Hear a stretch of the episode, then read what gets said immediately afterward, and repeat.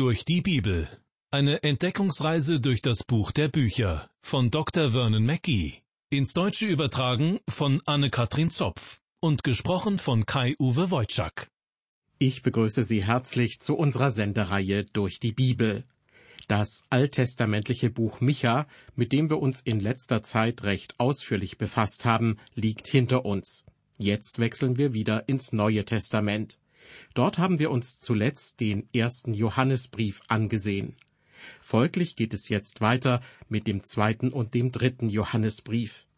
Beide bestehen jeweils nur aus einem einzigen Kapitel, aber inhaltlich gesehen sind es keine Leichtgewichte. Wenn man die drei Johannesbriefe im Neuen Testament miteinander vergleicht, dann fällt einem sofort auf, dass der zweite und der dritte Brief viel kürzer sind als der erste. Sie bestehen jeweils nur aus einem einzigen Kapitel. Vielleicht fragen Sie sich, warum Briefe mit nur 13 bzw. 15 Versen überhaupt in der Bibel auftauchen. Nun, hinter einer solchen Frage steht wohl die Vermutung, dass in einem kurzen Brief nicht allzu viel Inhalt stecken kann. Anscheinend hatte Johannes nicht so viel zu sagen. Meine Meinung dazu? Die Kürze tut der Bedeutung dieser beiden Briefe keinen Abbruch. Sie unterstreicht die Bedeutung sogar noch.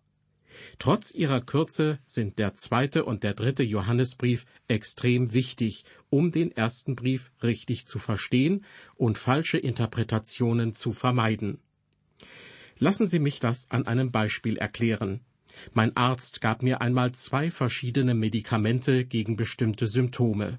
Das eine war eine Tablette, so klein, dass ich sie in dem Behälter kaum fand.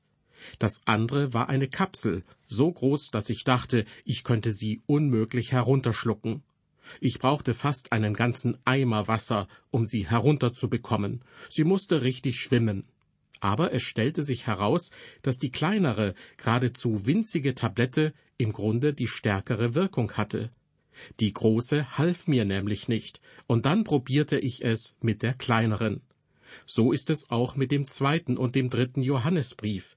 Ihre Kürze macht sie nicht weniger aussagestark. Der Autor aller drei Briefe ist der Apostel Johannes. Man nennt ihn auch den Apostel der Liebe. Jesus nannte ihn Donnersohn. Man kann sich zu dem Donner noch einen Blitz dazu denken, denn manche Aussagen von Johannes schlagen ein wie ein Blitz.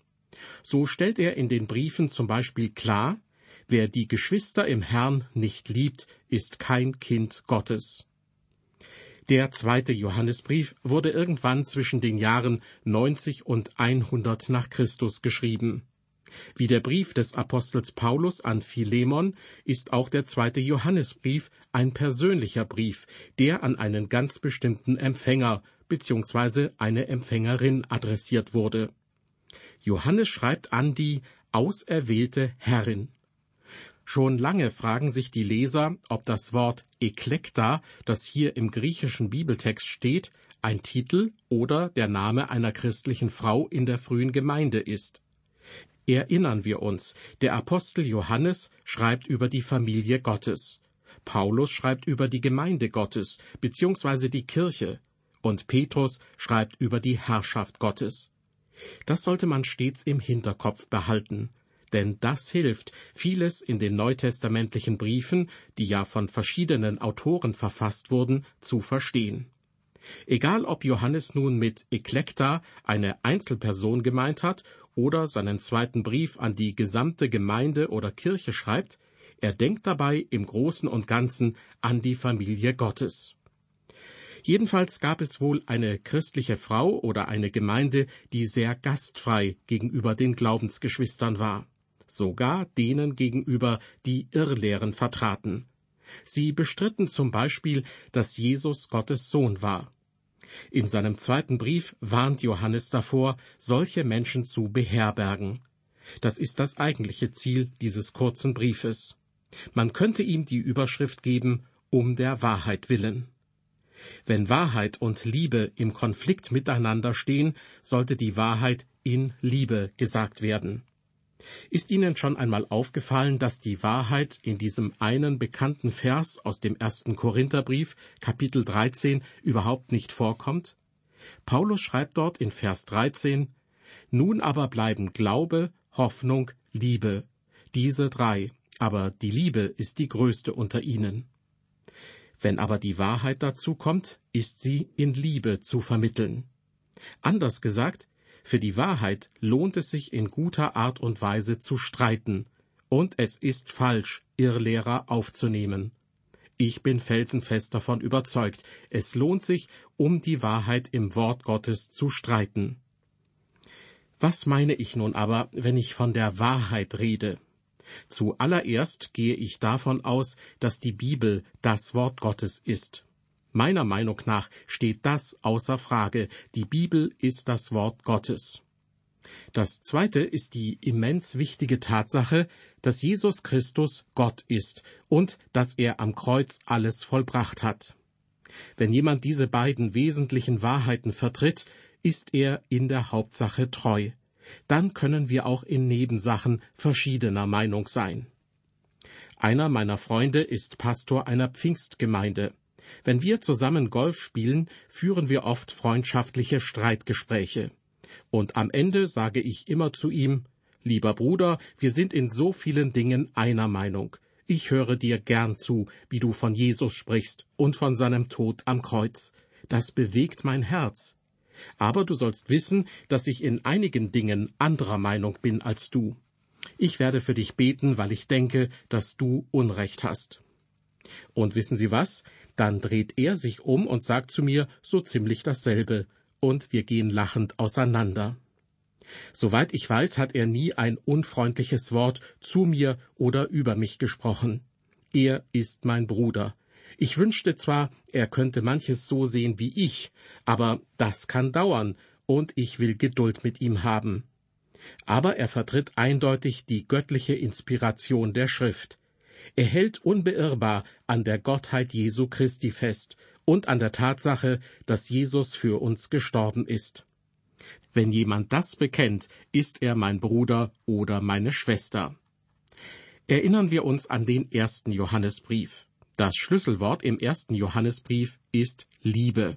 Aber es ist eine Liebe, die auf die Familie Gottes beschränkt ist. Die kleinen Kinder in der Familie Gottes sozusagen sollen einander lieben. Man könnte auch sagen, die Merkmale eines Gotteskindes sind, dass es Christus liebt und die Glaubensgeschwister. Das ist aus meiner Sicht Inhalt und Fazit des ersten Johannesbriefes. Diesen Gedanken möchte ich an dieser Stelle noch einmal aufnehmen. Im ersten Johannesbrief, Kapitel 3, Vers 10 heißt es, Daran wird offenbar, welche die Kinder Gottes und welche die Kinder des Teufels sind. Wer nicht recht tut, der ist nicht von Gott, und wer nicht seinen Bruder lieb hat. Es ist interessant, dass Johannes hier ausdrücklich sagt, wer nicht von Gott ist, nämlich wer nicht recht tut und wer nicht seinen Bruder lieb hat. Eigentlich könnte er es doch auch positiv ausdrücken. Wer recht tut und seinen Bruder lieb hat, der ist von Gott. Johannes will aber vermeiden, dass irgendjemand ein Schlupfloch findet in dem, was Johannes sagt. Es gibt kein Schlupfloch, auch nicht für diejenigen, die behaupten, Christen zu sein und die dennoch Unrecht tun oder die Geschwister nicht lieben. Es gibt da keinen Ausweg. Liebe Hörer, wenn Sie in Ihrem Leben bewusst Unrecht tun, sind Sie kein Kind Gottes. Wenn Sie aber Jesus als Retter angenommen haben, sehen das die anderen dadurch, dass sie Recht tun. Wenn Sie Ihre Glaubensgeschwister nicht lieben, sind Sie kein Kind Gottes. Das sage nicht ich, das sagt Johannes. Wenn Ihnen diese Aussagen zu radikal sind, dann fechten Sie das bitte mit Johannes aus. Johannes sagt, man kann ein echtes Kind Gottes daran erkennen, dass es recht handelt und die Geschwister liebt. Übrigens geht es hier wirklich nur um die Geschwister im Glauben an Jesus Christus und nicht um eine universelle Bruderschaft, so nach dem Motto alle Menschen werden Brüder. So etwas gibt es in der Bibel nicht. Aber was ist mit denen, die Jesus noch nicht als ihren Retter angenommen haben? Sollen wir die nicht auch lieben? Im Johannesevangelium lesen wir, Also hat Gott die Welt geliebt, dass er seinen eingeborenen Sohn gab, damit alle, die an ihn glauben, nicht verloren werden, sondern das ewige Leben haben. Daraus ziehe ich die Schlussfolgerung, wir sollen die Menschen lieben, indem wir ihnen das Evangelium bringen. Bereits im Alten Testament bei Jona sehen wir das sehr schön. Jona liebte die Leute von Ninive wohl nicht sonderlich. Aber Gott schickte Jona trotzdem nach Ninive, weil er die Menschen dort liebte. Und nachdem sie sich zu Gott bekehrt hatten, sagte Gott im Grunde, Jona, weil ich diese Menschen liebe und sie zu mir umgekehrt sind, deshalb möchte ich, dass du sie auch liebst. Diese Art von Beziehung sollen wir als Gotteskinder gegenüber der verlorenen Welt haben. Man kann nicht den Sünder lieben und seine Sünde gutheißen. Das verlangt auch keiner von uns sondern wir sollen die Verlorenen so lieben, dass wir ihnen das Evangelium bringen. Das ist bei Johannes der springende Punkt. Wir sollen sie lieben, weil Gott sie liebt. Und wenn sie sich zu Christus bekehren, dann werden wir sie wie Geschwister lieben. Nun stellt sich jedoch eine andere Frage. Wie sollen wir uns verhalten, wenn jemand behauptet, Jesus sei nur ein Mensch gewesen? Wie verhalten wir uns also gegenüber Irrlehrern, die zum Beispiel die Gottheit Jesu leugnen? In seinem zweiten Brief macht Johannes sehr deutlich, dass wir uns darüber Gedanken machen müssen. In Vers 7 sagt er, denn viele Verführer sind in die Welt ausgegangen, die nicht bekennen, dass Jesus Christus in das Fleisch gekommen ist. Das ist der Verführer und der Antichrist. Wie sollten wir uns Irrlehrern gegenüber verhalten? Hier sollten wir dem guten Johannes genau zuhören, denn das ist der Kern des gesamten zweiten Briefes. Wenn wir diesen Kern nicht richtig verstehen, kommt die gesamte Auslegung durcheinander.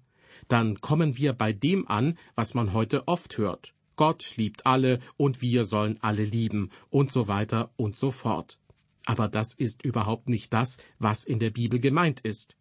Wir sollen zwar jeden Menschen lieben, aber die Bibel warnt uns auch vor bestimmten Menschen. Diese sollen wir nicht lieben, sondern uns vor ihnen in Acht nehmen. Johannes schreibt in seinem ersten Brief, Habt nicht lieb die Welt, noch was in der Welt ist. Was in der Welt ist, das sind die Menschen, die in der Welt sind und die diese Welt zu dem gemacht haben, was sie heute ist. Unsere Liebe besteht darin, dass wir ihnen das Wort Gottes bringen. Wie schon gesagt, in seinem ersten Brief konzentriert sich Johannes auf die Liebe. Aber das Schlagwort für den zweiten Brief ist Wahrheit. Wenn es nun einen Konflikt zwischen Liebe und Wahrheit gibt, was von beiden sollte dann Priorität haben? Wenn wir diese Frage beantworten können, können wir auch unser Verhältnis zu Irrlehrern bestimmen zu denen, die die Gottheit Jesu leugnen. Der Apostel der Liebe rüttelt uns wach aus unserer Selbstgefälligkeit. Er bringt unsere schwammige Definition von Liebe gehörig durcheinander. Was hat nun Vorrang, Liebe oder Wahrheit? Die erstaunliche Antwort lautet, Vorrang hat die Wahrheit, die in Liebe gesagt wird. In diesem Zusammenhang finde ich interessant, dass Jesus Christus einmal sagte, ich bin der Weg und die Wahrheit und das Leben. Er sagte an dieser Stelle nicht, ich bin die Liebe, sondern ich bin der Weg und die Wahrheit und das Leben. Achtung, niemand kommt zum Vater denn durch mich. Man muss durch Jesus zum Vater kommen. Es gibt keinen anderen Weg. Warum? Weil er nicht nur der Weg ist, sondern auch die Wahrheit. Später im Neuen Testament heißt es zwar auch, Gott ist Liebe. Johannes hat das geschrieben, aber es war nicht Jesus, der sagte, ich bin Liebe. Liebe lässt sich nur im Rahmen und im Zusammenhang von Wahrheit ausdrücken, und zwar auf eine Person bezogen, auf Jesus Christus. Als Christen orientieren wir uns hier an der Bibel. Deshalb können wir Liebe nur in den von der Schrift gesetzten Grenzen üben. Was ist also mit den Irrlehrern? Wenn ich das so sagen darf, wir sollen die Irrlehrer nicht lieben. Das macht Johannes mehr als deutlich. Vielleicht überrascht uns das, wenn er sagt, ihr sollt sie nicht in eure Häuser einladen, ihr sollt nicht in irgendeiner Weise Gemeinschaft mit ihnen haben. Aber deutlicher kann man es wirklich kaum ausdrücken. Nun möchte ich Sie noch auf einen weiteren Begriff hinweisen, der bei Johannes eine wichtige Rolle spielt und der uns dabei hilft, die richtige Perspektive auf den zweiten und dritten Johannesbrief einzunehmen. Im ersten Brief schreibt Johannes, wir sollen im Licht wandeln, wie Gott im Licht ist. Die Liebe ist untrennbar mit der Wahrheit verbunden. Jesus Christus ist der Inbegriff von beidem. Er verkörpert beides. Er ist die Wahrheit und er ist die Liebe. Denn Gott ist die Liebe und Jesus ist Gott. Deshalb ist er auch die Liebe. Darum gibt es neben der Wahrheit noch einen zweiten Begriff, der von Johannes hervorgehoben wird. Allerdings wird dieser Begriff in der Lutherbibel einmal mit Wandel im Sinne von Lebenswandel wiedergegeben, während an anderen Stellen davon die Rede ist, wie jemand lebt. Im zweiten Johannesbrief, Vers 4 schreibt Johannes, ich bin sehr erfreut, dass ich unter deinen Kindern solche gefunden habe, die in der Wahrheit leben nach dem Gebot, das wir vom Vater empfangen haben.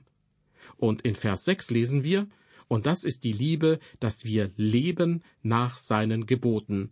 Das ist das Gebot, wie ihr's gehört habt von Anfang an, dass ihr darin lebt. Der Wandel eines Christen, also sein Lebenswandel, die Art, wie er lebt, ist ein weiterer wichtiger Begriff, den Johannes mehrfach verwendet. Noch einmal zurück zum ersten Johannesbrief. Dort heißt es, daran wird offenbar, welche die Kinder Gottes und welche die Kinder des Teufels sind. Wer nicht recht tut, der ist nicht von Gott, und wer nicht seinen Bruder lieb hat. Recht tun, das hängt zusammen mit der Gerechtigkeit Jesu Christi. Wer seine Gottheit leugnet, tut sicherlich nicht recht. Und das Zweite, was hier wichtig ist, der Wandel eines Menschen, also die Art, wie jemand lebt, der Lebenswandel. Johannes sagt, dass man nicht recht tut, wenn man die Geschwister nicht liebt.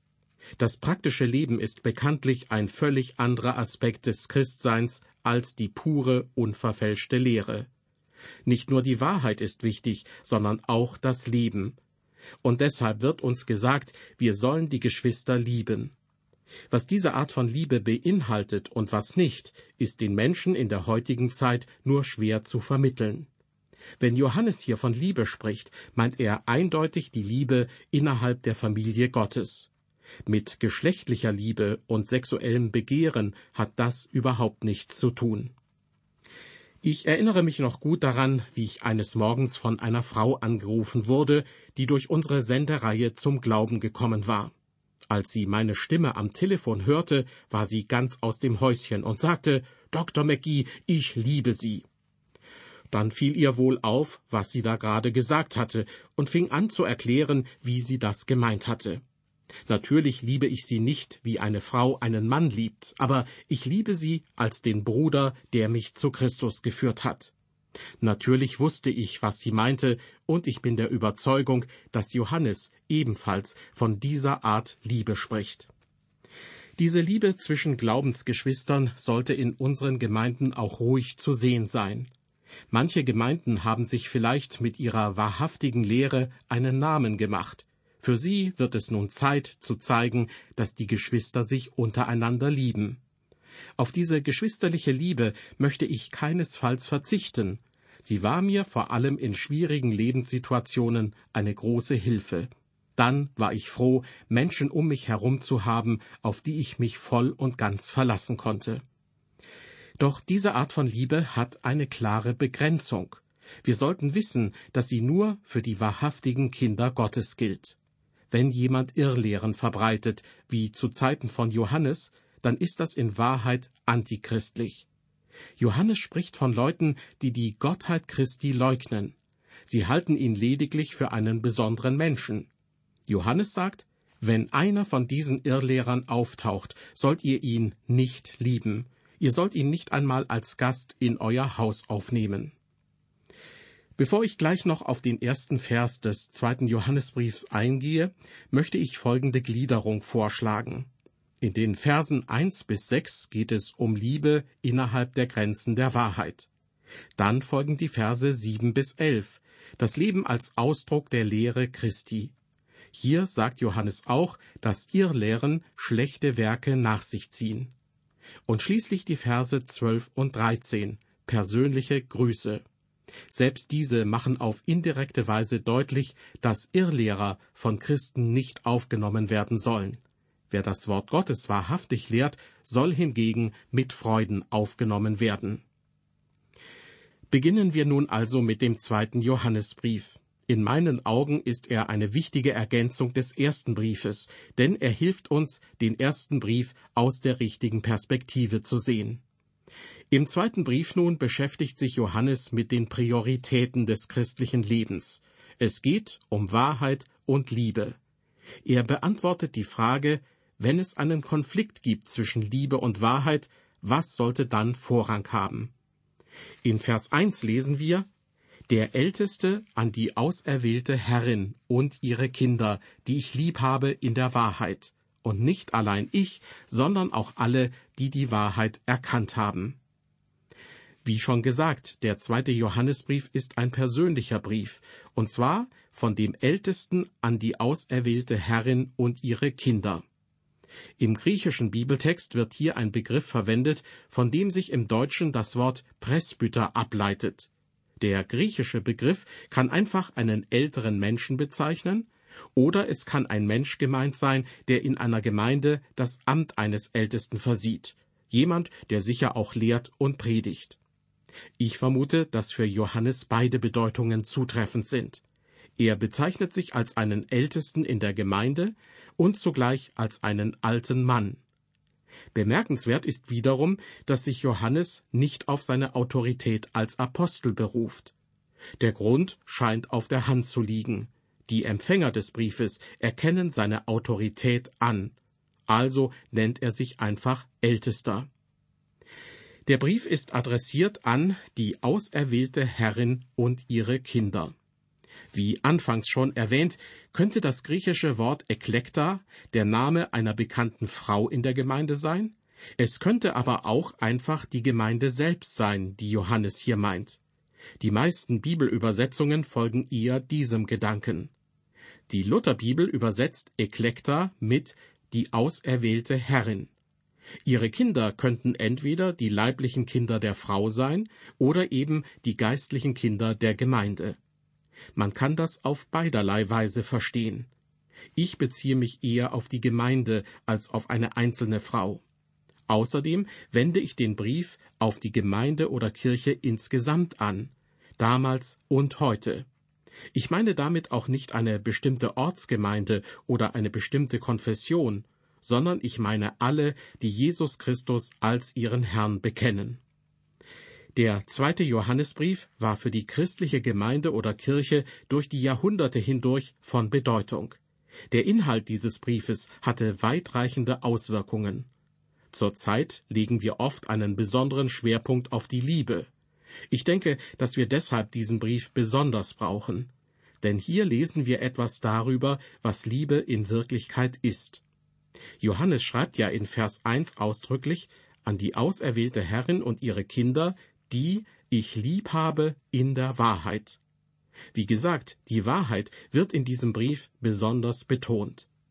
Christliche Liebe kann nur innerhalb der christlichen Gemeinde ihren Ausdruck finden, also bei denen, die die Wahrheit haben, die das Wort Gottes haben und Jesus Christus selbst. Wörtlich übersetzt heißt es in Vers 1, die ich liebe in Wahrheit. Und damit sagt Johannes zweierlei. Erstens, die Menschen, die Johannes liebt, glauben wahrhaftig an Jesus Christus. Und zweitens, Johannes meint das ernst, er liebt sie wirklich. Weiter schreibt Johannes, und nicht allein ich, sondern auch alle, die die Wahrheit erkannt haben. Hier bezieht Johannes die ganze restliche Gemeinde mit ein. Sie alle lieben auch entweder die Gemeinde oder diese einzelne Frau in der Gemeinde vielleicht wegen ihres herausragenden Zeugnisses, wegen ihrer vorbildlichen Art, in der Nachfolge Christi zu leben. Im Mittelpunkt dieser Sendung stand eine Einführung in den zweiten Johannesbrief. Außerdem haben wir uns daraus den ersten Vers genauer angesehen, in dem der Absender und der Empfänger, pardon, die Empfängerin dieses Briefes genannt werden. Beim nächsten Mal geht es dann weiter ab Vers 2. Ich bedanke mich bei Ihnen fürs Zuhören und verabschiede mich mit einem herzlichen Gott befohlen.